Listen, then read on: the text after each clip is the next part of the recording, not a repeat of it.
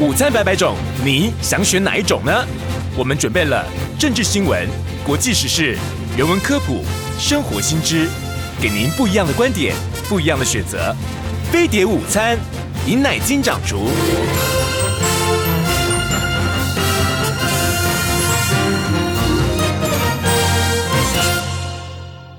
警告！十秒钟后即将登陆地球，快拿起手机下载全新飞碟 APP，接收地球大小事。欢迎来到飞碟午餐，我是尹乃菁。今天是星期三啊，林少宇这个在我们《地球人你好吗》的单元呢，要跟我们谈重要的国际新闻。Hello，少宇你好哦。呃，乃菁好，还有各位听众朋友，大家好。是，呃，也欢迎这个朋友呢，在 YouTube 上面呢收看我们的这个直播啊。好，这个呃，美国的众议院长的选举呢，经过了三轮的投票，还是难产。呃，这个嗯，当选了呃共和党的多数党的领袖，哎，麦卡锡，他现在算是多数党领袖嘛，对不对？对对对，因为他现在是选这个选选议长，议长对民主党对，我说他是是他是共和党的多数党领袖嘛哈，虽然说呢是当是共和党的多数党领袖，但是他在呃众议院的议长的选举里面呢，遭到了共和党的极右翼杯葛，三轮的投票呢都没有顺利的出现，依照这个规定呢，他要过半啊才能够算赢得了议长，然后会怎样？会一直投下去吗？呃，如果一直没有选出来的话，他们已经就两党已经有共识，是一直要一直要选下去。原因很简单，就是众议院没有议长是没有办法开会的。对，但我的意思是说，它的规则也不会改变嘛，也不会就说，呃，因为你投了几轮了之后呢，呃，他还是没有办法过半，哦、所以就变成说票相对多数者赢，也没有这样子，必须一直投，一直投，一直投。没有，没有，对对对对，嗯、没有没有。所以那相对多数相对多数来选的话，那个游戏规则。就是这个联合众连横的规则就完全不一样了。嗯，而且搞不好相对多数的时候，呃，民主党搞不好搞不好突然这个异军突起呢？哈，这次这个对于是、啊啊、是有可能的。呃，是对于共和党的麦卡锡来讲呢，呃，他被他被右翼啊，所以极右翼呢杯葛，那极右翼呢推出了他们自己的候选人，呃，而共和党呢，因为在呃，这次的众院选举里面呢，他拿到的是一个微弱多数的这个选票啊，所以说呃，两轮的投票，像比如说第一轮呢，有十九位的共和党员呢跑票啊，所以他只拿到两百零三票，相对之下呢，民主党推出的呃，他们的他们的呃少数党的这个领袖啊，杰杰弗瑞斯啊，这个非裔的呃这位。呃，民主党议员呢，他两轮呢都拿到了全数的两百一十二位的民主党议员的支持，搞不好这个如果改成相对多数的话，他还异军突起嘞。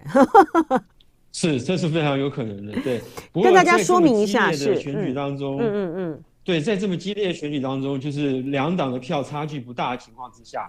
有任何一个人跑票，不管是民主党跑到共和党，或是共和党跑到民主党，都会变成大家注意的焦点，等于是。对两党来说，这等于相等等同于是叛党的行为。嗯，在美国那种民两党对峙的这个这么激烈的制度之下呢，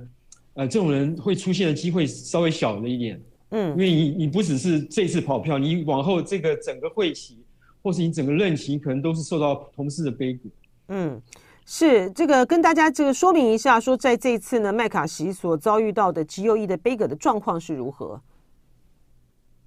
呃，他们最今天的三轮投票啊，嗯，第一，他们需要两百一十八票才是过半数，所以不管是，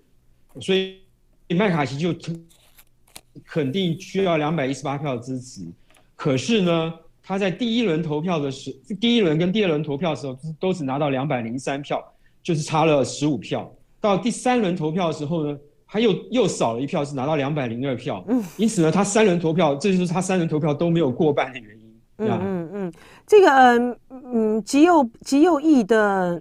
极右翼的呃这个势力啊，他们认为呃麦卡锡呢是建制派啊，所以他们对于他的呃作风还有他的政策呢都不满啊，所以他们推出来呃，他们自己的候选人，然后麦卡锡呢，也并不是说没有跟他们妥协啊。他说，呃，我只要呢，他改变哈，就说我只要有这个呃未来呢，他同意未来只要有五名议员就能够提出罢黜议长的动议啊。但是极右翼呢不买单，他们说要恢复呢。呃，一位议员呢就能够提动议啊，然后呃，像过去呢，裴洛西呢也经常受到这样子的这个要挟，还好这个裴奶奶呢安全的下庄了哈。然后呢，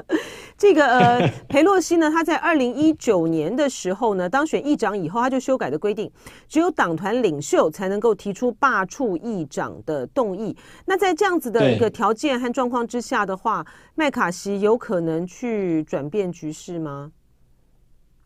呃，这个就很难讲，因为毕竟谁当选的议长，谁就拥有这个这个众议院会议，不管是党内或是呃这个全院的联席会议的生杀大权，虽然不是百分之百啊，嗯，可是那个权力是很大，他可以基本上可以可以主导议事行进的方向，甚至让某些提案能够上得从进得了进得了委员会出呃进不了院会，嗯，这个权力是很大的，所以这个。可是，对他对麦卡锡来说，一位议员就可以提议罢黜、罢免议长，跟五位议员可以罢免议长，这中间的空间是只有仅仅四票而已。他的四票，所以他必须要好好考虑。是，所以这很麻烦哈。这个根据呃，这个美国过去在选议长的记录，他们曾经在这个呃一八 这么早以前啊。在这个十九世纪的时候啊，一八五六年的时候呢，曾经经历过了两个月的这个投票，呃，一百三十三次的表决才选出议长啊，不知道要搞多久哈。呃，这个对于呃这个政府的运作来讲，就是说对于拜登的政府来讲，他还是有一些很重要的这个法案放在这个国会呢，等着去通过啊。这样子的呃延宕呢，其实你不要觉得说啊，反正这个是众议院嘛，众议院那个民主党又不是又不是多数，但情况不是如此啊。这个对于在呃马上就是对于美国来讲，它也是进入到这个总统大选大选年了啊。对于呃现任的这个总统来讲的话，它其实也是非常的不利的啊。好，呃，这个就是美国的众议院的议长的选举，今天的会议已经结束了，就是要下次再战啊，不知道要选出几要不要几轮啊才能够呃呃对他们。对，他们下一次集会的时间是台北时间星期啊，美国时间星期四呃星期三的还是星期四的中午，嗯，所以大概还有二十四个小时吧。是，好，呃，我们接下来呢要来谈这个呃拜登啊，就是说拜登他的对中嗯贸易政策，他反转了数十年来美国的这个做法，这个是什么样的一个报道？呃，林少宇来跟大家介绍一下。呃，这是那个有一个网络媒体叫做 Political，嗯嗯，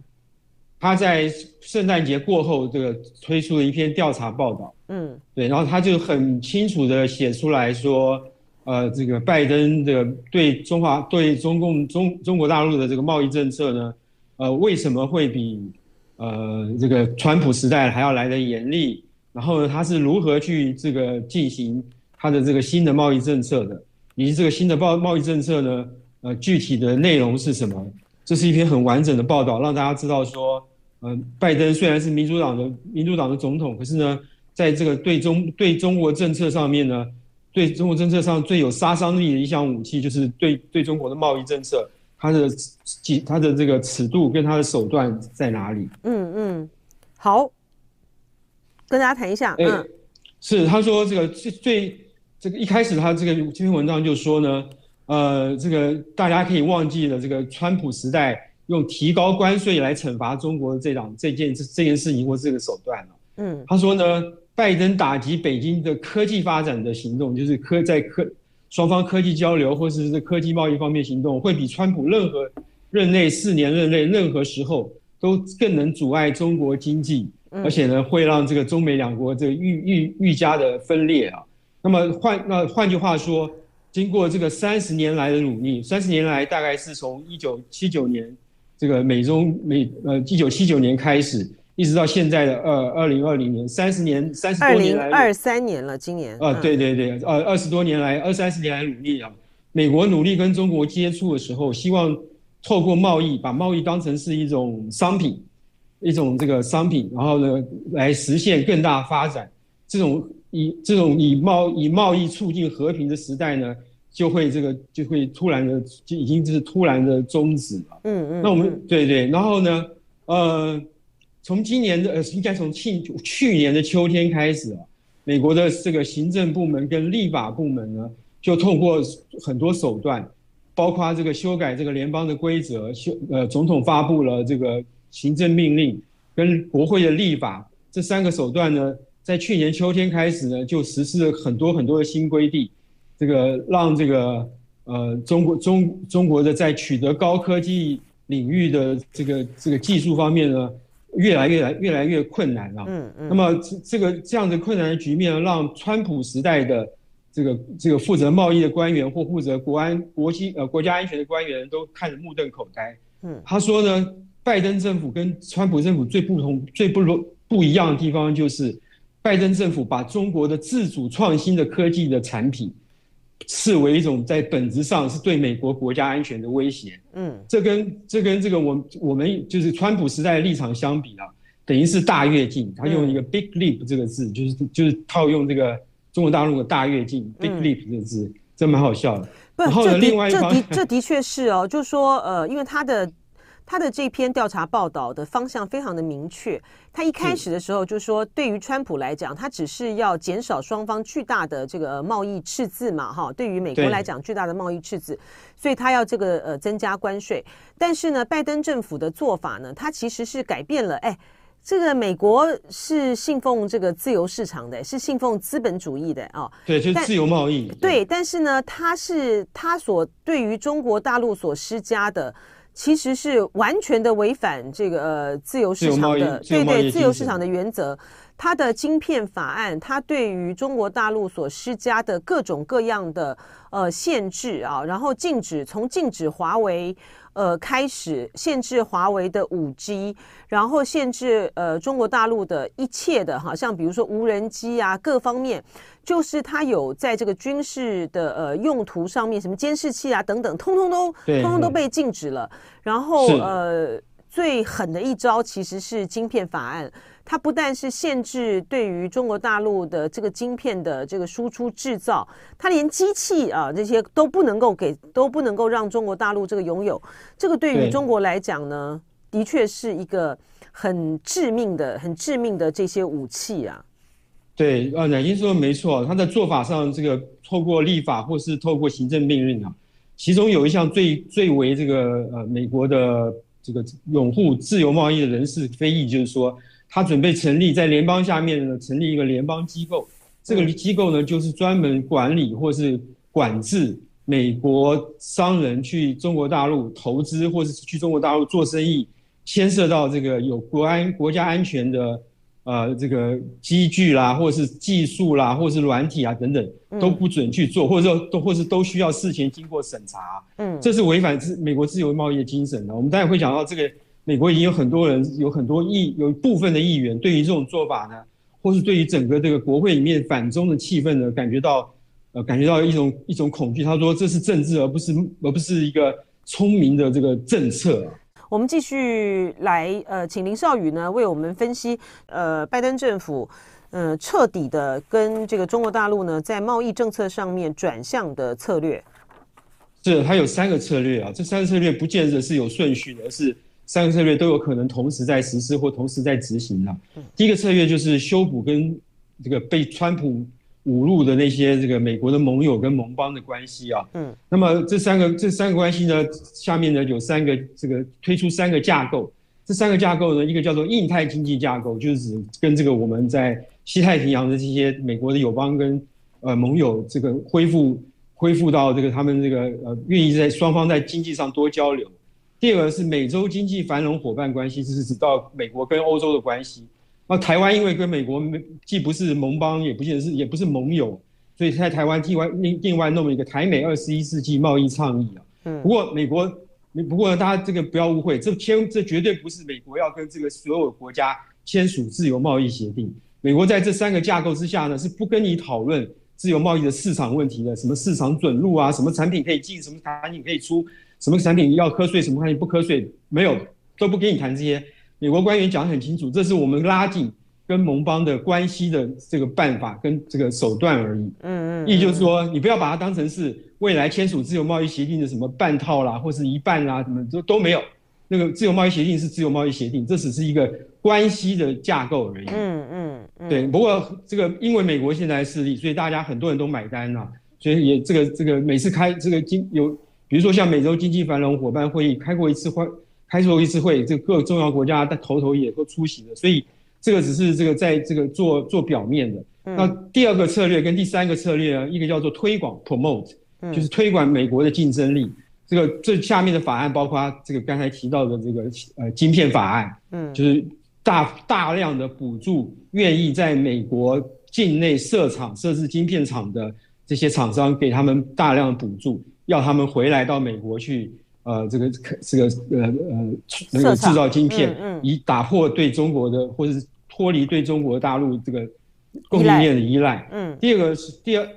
第二个是呢这个削减这个通货膨胀法案，就是说另外在其他方面这个在美国大大举的投资，嗯，然后呢希望不要再去依赖，也是同样的目的，也是同样不要再去依赖中国大陆的这个厂商或者是供应链。那第三个呢，就是有一个新的规定，就是法规上改变，就是禁止美国公司跟中国的晶片制造商合作。嗯，对对。然后第二、第三个策略就是说，他们叫内部叫做保护策略。这个保护策略呢，一方面是保护美国自己的厂商的利益，另外一方面呢，就是另外一面就是围堵中国的这些在高科技、高科技产业的成长的这个手段，不管是这个从这个来制造晶片来源啦，制造晶片技术的。技术啦，等等等，还有制造晶片的工具啊，通通都给你这个呃全部的打断。其中有一个就是刚刚才讲的，美国要是这个成立一个联邦机构去这个审查或是节制美国厂商到中国大陆去投资或者去合作等等等等的。嗯啊，这个对，这是三个，这是三个三个三个三个这个呃策略。其中那保护策略还有一个很重要是去年十月的时候，呃。呃，商务部门下面有一个产业跟安全产业与安全局，嗯，他就出台了两个新规定。产业与安全局呢是美国商务部呢为了过去为了担心他们的科技被敌对国家或不友好国家拿去制造武器，呃，不管是传统武器或是这个呃核武器或是核生化武器所进行的这个这个这个审查的过程。在过去，因为这个这些这些科技会拿去作为大规模毁灭性武器的这个这个这个零件啊，或者是技术，所以美国审查很严格，是没有人会有人抱怨。嗯，可是他现在呢，因为把国家安全的定义扩大了，所以呢，这个任务几乎是包山包海都可以这个这个变成国安国家安全的一部分。这点就是让这个很多很多这个国内的呃自由贸易的拥护者呢，或者这个对美国这个拜登政策呢。这个非常拜登拜登的政策呢，非常的真，非常的感到头痛。对，然后他对于美国的这个呃厂商企业本身来讲，他的损失其实也很大哎哈。是。可是你站在呃总体的，就说呃拜登就是对美国的这个国家利益来讲，虽然这是一部，这是一招一套这个七伤拳。可是，在遏制这个 中国的这个崛起和成长之下，非常的有效。这你觉得你很难，你很难想象，像美国这样的国家，他去设置一个像我们的投审会，有没有？啊，对对对，对对，它就是我们的投审会啊，你都要经过这个审查，而且它的这个审查的项目呢，这个权力它的很，它其实是很大的啊，包山包海，它所有的定义呢都在我啊，就是我由这个行政部门来这个定义，对不对？是，就所以他就说。嗯，他这个规范美国去投资中国，他说这是第一次美国的这个政府对于世界行使这种权利啊。对对，产业界，对产业界，美国，然后他的拜登的行政命令写的也包山包海，比如说呢，他说他说呢，这个行我的行政这个这这一次行政命令呢，说允许美国去禁止，但是有范围的，有范有有范围的禁止跟有针对性的禁止，但是。他并没有说清楚这个范围跟针对性是什么，他只模糊的说，美国呢禁止美国去投资美国，美国去投资中国的公司，只要这些这家这家中国的公司呢破坏了国家安全，或是美国跟及跟美国的盟邦盟友信仰的民主价值，嗯，他就可以去禁止。至于什么民主价值，什么是民主价值，那么什么叫破坏了国家安全，这完全没有定义。对啊，这就变成是呃，行政部门的权力就很大了。哎，我请教一下这个呃，邵宇啊，就是说有关于 TikTok 的部分，因为现在呃，美国的国会呢已经通过了，就是美国的这些公部门他们的公用的这个手机禁止使用 TikTok 嘛啊，然后呃，很多的这个州政府呢也这样的规定，然后从拜登时代呃，从川普时代的时候，其实有一个。呃，交易呢就一直不停的在美国进行，可是好像都没有下文哈。就是说，呃，要由美国公司去入主这个 TikTok 啊，把它在这个美国的部分呢，把它买下来，然后所有在这个伺服器上面的这个数据呢，就必须留在美国。这个部分好像就没有再进行了，对不对？对对，好像是记我记得好像是本来后来是这个呃甲骨文公司，美国一家科技公司的老板 Oracle，他因为是跟川普是好朋友。他就出面说，我来买下这家公司。可是川普败选之后，这事情就没有下文了。嗯，那么拜登呢，他到现在为止还没有像进行像这个川普一样那个严厉的措施，就是他把这个或是他要美国公司入主啦，或者是呃，川普最最先最先的想法是光干脆把 TikTok 的公司给这个关掉，不让他进来。嗯，为什么呢？是因为当时川普把这个想到要把 TikTok 公司关掉这个想法一曝光之后呢，立刻受到美国青少年的大量的反弹。嗯，对，因为 TikTok 在美国青少年里面太流行，太流行了。嗯，他就对那个他那个这个创造的这个广告的业广告的数字，以及他的用户成长的数字是是 Google 跟在很多很多方面是 Google 或跟脸书都比不上的。嗯。你说你是美国政府，你怕不怕？我觉得会怕，啊 就说会会怕，当然会怕。对，这是很吓人的。而且这个 TikTok 呢，这些的呃使用者呢，又给川普难堪，对吧？你记不记得他的一个造势大会上面，他们就是去虚假的登记说他们要参，他们要去参加，然后通通都没有出席，让川普很难堪啊。对，没错。嗯，对，对，没错，没错。对，所以说，但是呢，你对于他这个新兴的科技，你到底要如何的去限制？甚至于要让它这个消失，它变成也是一个很大很大的一个难题哦。所以他现在能够做到的，就是说哦，你公部门不要去使用啊。嗯，对，公部门其实占全国全美国的人口的使用人口的比例不是太高了。嗯，对，就是说美国政府是他做到。呃，做得到的地方是美国政府，他担心说，呃，大陆呢会透过呃 TikTok 呢来去，就像过去的好莱坞的文化呢，呃，去对全世界去入侵和洗脑一样啊，会散布他们呃有利的讯息。但是我觉得这个部分是实质上面对于青少年的影响力其实是低的，不是吗？呃，这就很难讲了。如果他今天培养出来一个像。就像这个这个恐怖分子一样，他受到这个洗脑，他去做一些为非作歹的事情，做一些恐怖行为，那那也很麻烦啊。哎，这我就觉得这个，对啦，就是说，呃，你这些未未来的这个影响性，因为大家呢都不知道它会朝什么样的发展，所以说，就希望能够在事情还没有到完全不能控制的地步的时候呢，就要对它控制。不，我觉得他们已经呃。其实就这个，就机会上面呢，呃，想要去去禁绝，除非已经变得相对来讲是很困难的，除非你有一个新的一个社交软体能够取代它。呃，就不要有中资，最好是没有中资的软体。对对对，是这样子。OK，对不对？对美国政府来说是这样子。是的，是的，是的。好，然后接下来他们呃的这个讨，接下来这个这篇文章就回顾了一下过去三十年来对中贸易政策。嗯。这三查一下是从冷战结束以后开始的。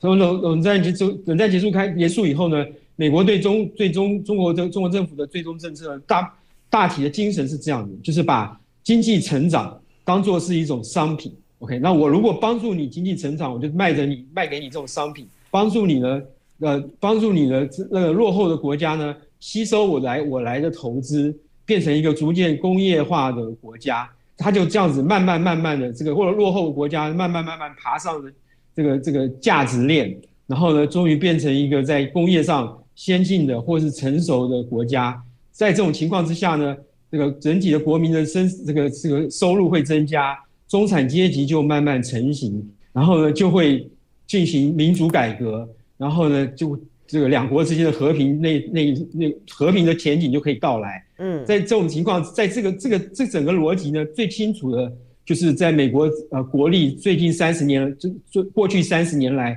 国力中间就是克林顿时代的时候，他他那时候呢，因为他比美国国美国的国家情况好好的最好最好的时期，他呢就大力推动给中国的最惠国待遇，然后到了小布呃到克林顿还是小布希的时代。帮助中国进入 WTO 世界贸易组织，对，嗯、尤其是后后面那个让这个中国大陆得以它的经济跟成长得以跟可以跟世界接轨，这个是对中国影响中国为后来这个几十年的这个经济成长一个非常重要的因素。可是，可是那个美完美国呢，并没有看到这个中国大陆的中产阶级能够这么这么坚实的成型，也没有看到他们进行民主改革，更不要提他们的这个这个和平有。有到来的机会啊！原因是中国大陆呢，中国大陆对社会控制跟这个这个经济成长切割的非常清楚，因为它社会控制太严密了，它可以一边控制一边控制这社会老百姓的这个思想啦、行动啦、这个作为啊等等。另外一方面呢，它这个呃仍然可以让老百姓享受比以前上一代或上两代更好的生活。对这一点呢，对这一点呢，对于呃被被美国称为说。这个资本主义的和平理论的这样的一个做法，在这个习近平时代呢，这证彻底证明的是破产的。是，而且我觉我觉得这个是一个呃，我想对于所有的这个政治学者来讲呢，这真的是一个很大的一个问题，就在于是说，为什么当人民的生活好了的之后，你不会想要有更多的政治上面的决定的权利？我觉得这个跟呃，这个跟中东西方啊，特别是中国跟这个呃美国跟西方他们的这个哲学的教育的背景完全不一样，是有关联的。我们不管是儒家思想啊，或者是这些的呃传统的这些的教育和价值观，其实是很强调的是一个忠君。好，然后，呃，体制，就说我们传统的啊，中军中军，对对对对对对对，受到这个呃体制上面的呃这个限制，以及在体制上上面呢去寻求发展的这个思想呢，是非常的根深蒂固的。可是西方不一样啊，他强调个人主义，强调自由主义，这个是完全不一样的一个思想的养成过程。而且当这个呃绝大部分的这个民众呢。他呃生活过得好的时候，他其实就是想要赚钱呢、啊，他就想要赚钱，他就不他不会不这么的在意啊，不这么的在意在政治上面你所能够得到的得到的这种权利和自主性，他有多大？他比较在在乎的是如何改善我个人的这个生活。嗯、呃，我觉得这个这个差异是是很很大的，而且呢。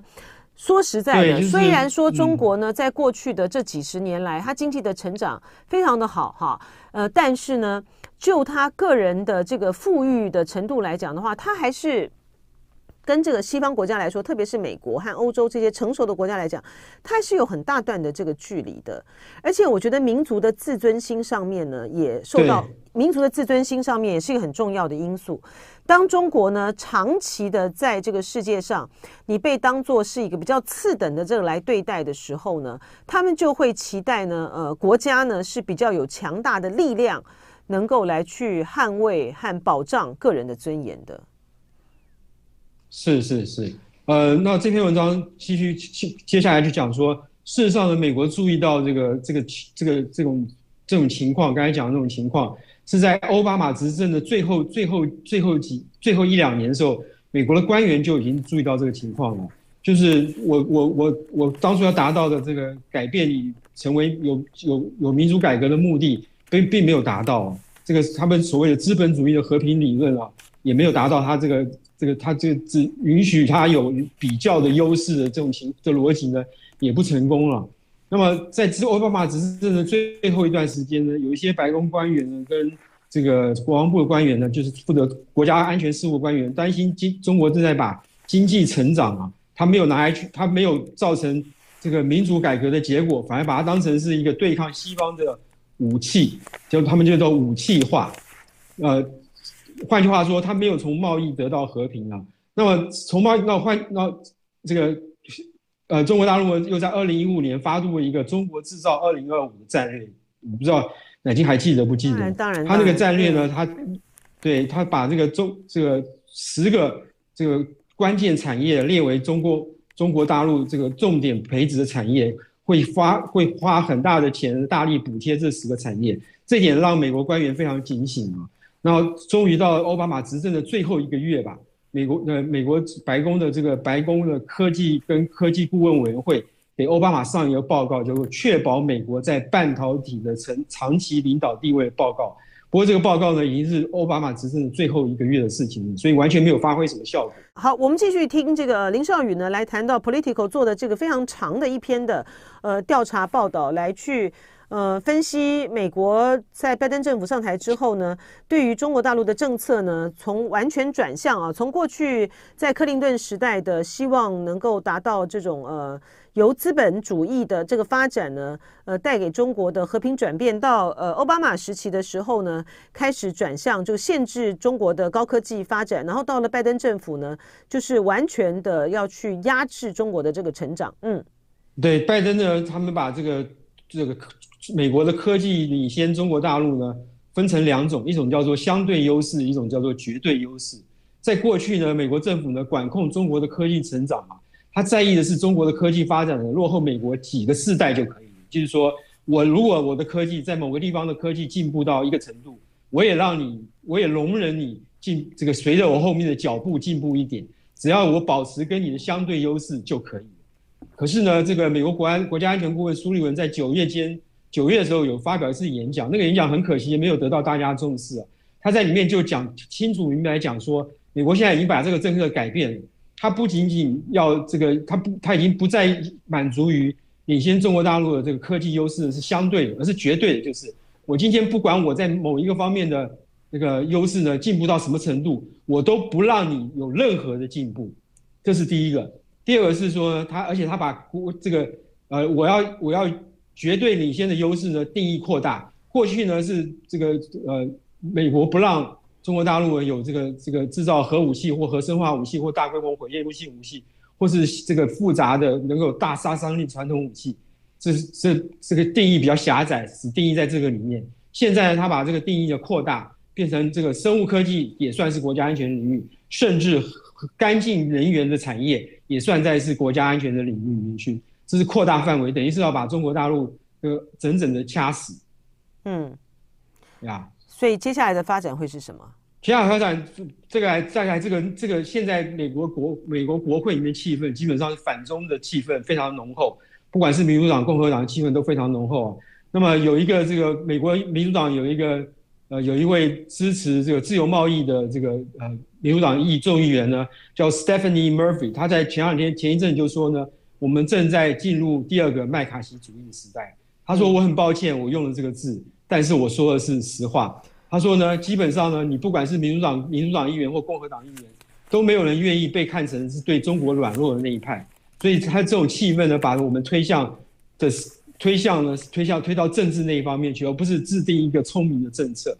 嗯，但是麦卡锡这个中间最大的差别就在于是麦卡锡。呃，上一个麦卡锡的这个时候呢，他是对于国内啊，美国国内的一种限制和一种红色恐怖，但他现在呢是限制去和压制中国的发展，这一点呢，美国反对人很少啊，所以他所以他就会朝着继续朝这个方向来走。好，接下来呢，我们要来讨论的是呃，Foreign Affairs 谈到的呃，台湾的长期战略，它的结论是什么？这个是谁写的？他的结论是什么？呃，他的他的呃，他这篇文章是两个人写的，一个是。呃呃，美国两个智库的学者，一个是美国战略跟国际研究中心，英文叫 CSIS，他的研究员叫呃这个研究员叫白明，他是中文名字啊，呃，他的英文名字叫 Judy Blanchard，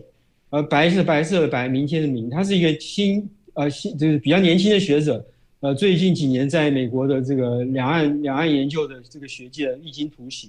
第二个叫 Ryan Hass，他是叫做中文名叫何瑞恩，他现在是在 Brookings 这个智库工作。好，那他的这个、呃、台湾的长期战略，他就说最好的解决方案是没有解决方案。嗯、对，最好的方案是没有解决方案，因为美国现在这个不仅在国会，在军方呢，对于这个对于这个中共何时武力犯台这件事情的讨论也很热，也很热烈。最近一次呢，就是美国的海军参谋长在呃十月份的时候，他说美国最可能呃中共最可能犯台时间是在二零二四年前，嗯，二零二四年前就是等于二零二三、二零二四两年之间就会犯台，嗯，这因然后因为他讲话的人又是美国海军的重要将领，所以引起了一阵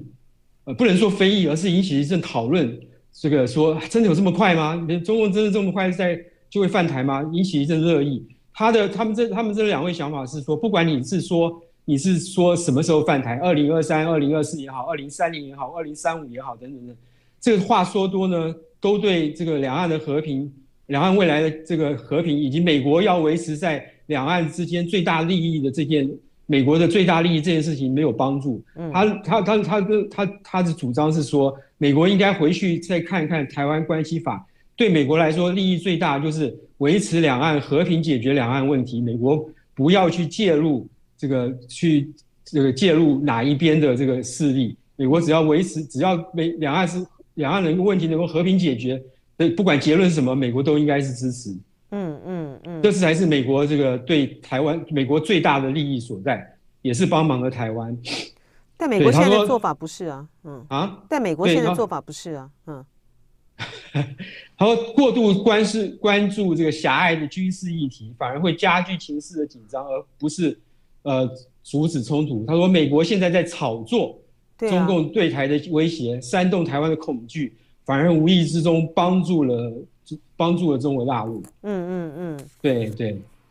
对啊，所以是啊，就说的确是啊，就说嗯，除了这个呃裴洛西访台之外，呃，有关于中国威胁论的，中国对台的威胁加剧的，呃，这一段时间以来，的确是美国方面。美国方面，不管是说，呃，他们对于呃大陆对台动武的时间的推测，还有对呃对台湾的，比如说把台湾打造成豪猪啦，把台湾打造成刺猬啦，然后不对称战争呢，都是美国提出来的啊。是是没错，嗯，然后他对拜登呢，最近呢，呃，最近的讲话说，就是说这个万一这个美呃台湾遭受到中国前所未有的这个规模的。攻击美国会不会出兵不不出兵台湾帮助台湾？拜登也同意说不。他说这个这样的讲法等于是拜登放弃了台湾关系法给他的定义，给他的给美国的角色。然后拜登已经不再是一个担任这个两岸之间冲突的仲裁者的角色，他放弃了这个角色。这个对美国来说是非常危险的。反而把中共中共觉得说你美国都连这个角色都放放弃的话，我等于是逼迫我。没有选择，我必须要出兵，在不管在任何情况之下，我都必须要出兵攻打台湾。嗯，那他觉得美国应该怎么做呢？那美国应该去想办法去调整，就是去关这个关注一个中国政策应该调整。然后呢，呃，他你仅仅是说美国的政策，把这个前面就说我我要出我要如果台湾海峡遭受到中国的攻击，我要我会出兵台湾，然后再说美国的政策没有改变，就跟拜登像常常讲那样。对于这个这个任何这个对于基本上就是空洞的空洞的表态而已，嗯，因为对基本上就是空洞表态而已，完全是没有效用。对啊，所以我的意思就是说他，他他觉得美国应该怎么做？哦、因为他讲说，呃，美国就是要呃呃鼓励啊，用任何的和平方式。呃，来去解决这个两岸，这个才是会对呃符合美国的利益。但是美国现在做法，他也批评了美国现在做法不是这样啊。那所以美国应该怎么做呢？嗯，他第一个是说，第一个第一个这个讲讲起来很简单，做起来不就做起来有点难。第一个是说，台湾台湾人民要有信心，要对自己的前途掌握在自己手中有信心，这是第一个。第二个是美国跟台湾呢都要多做少说，不管是这个这个军售，因为军售是台湾关系法可以规定是可以做的。或是提供武器啊，那不叫军售，提供武器是台湾关系法可以军售啦，就提供武器给台湾，或是实质上的交流，这个两岸呃不是两岸，台湾跟美国之间的各种在各方面的交流都是可以做，可是少去触怒台湾，再来也不要把也不要把嗯，也不要把这个中国大陆归用这个民主跟独裁制度之身去这个去这个去去说服中国大陆，或者去警告中国大陆说你这不是属于我的阵营，划分的那么清楚。因为这对中国也会把中国大陆逼逼到墙角去，反而认为说，你如果用意识形态划分我们两阵营，就表示说我不是你的阵营，你就要你就要对我动手，我我倒不如反过来先打你。嗯哼，那如何的促进双方用和平的方式解决呢？除了去避免刺激以外，他没有提出来什么特别的办法。嗯，对呀、啊，所以这也所以他所以这才是他标，这是他标题说的。嗯，不要有任何的解决方案是最好的解决方案。嗯，他也没有提到说要鼓励双鼓励这个两岸对话吗？呃，他没有提到，他没有提到。不过我想这应该是他的这个不言自明的，就是这个不言自明的一个方式吧。嗯，他觉得对大陆来讲，他现在其实呃最重要的还是在他的经济发展，对不对？对，而且他说了这个至少至少习近平或是中共领导人没有明白的说他这个只剩他。没有明白的放弃用和平手段去解决中国大陆，呃，去解决两岸问题，嗯，对不对？嗯，对啊，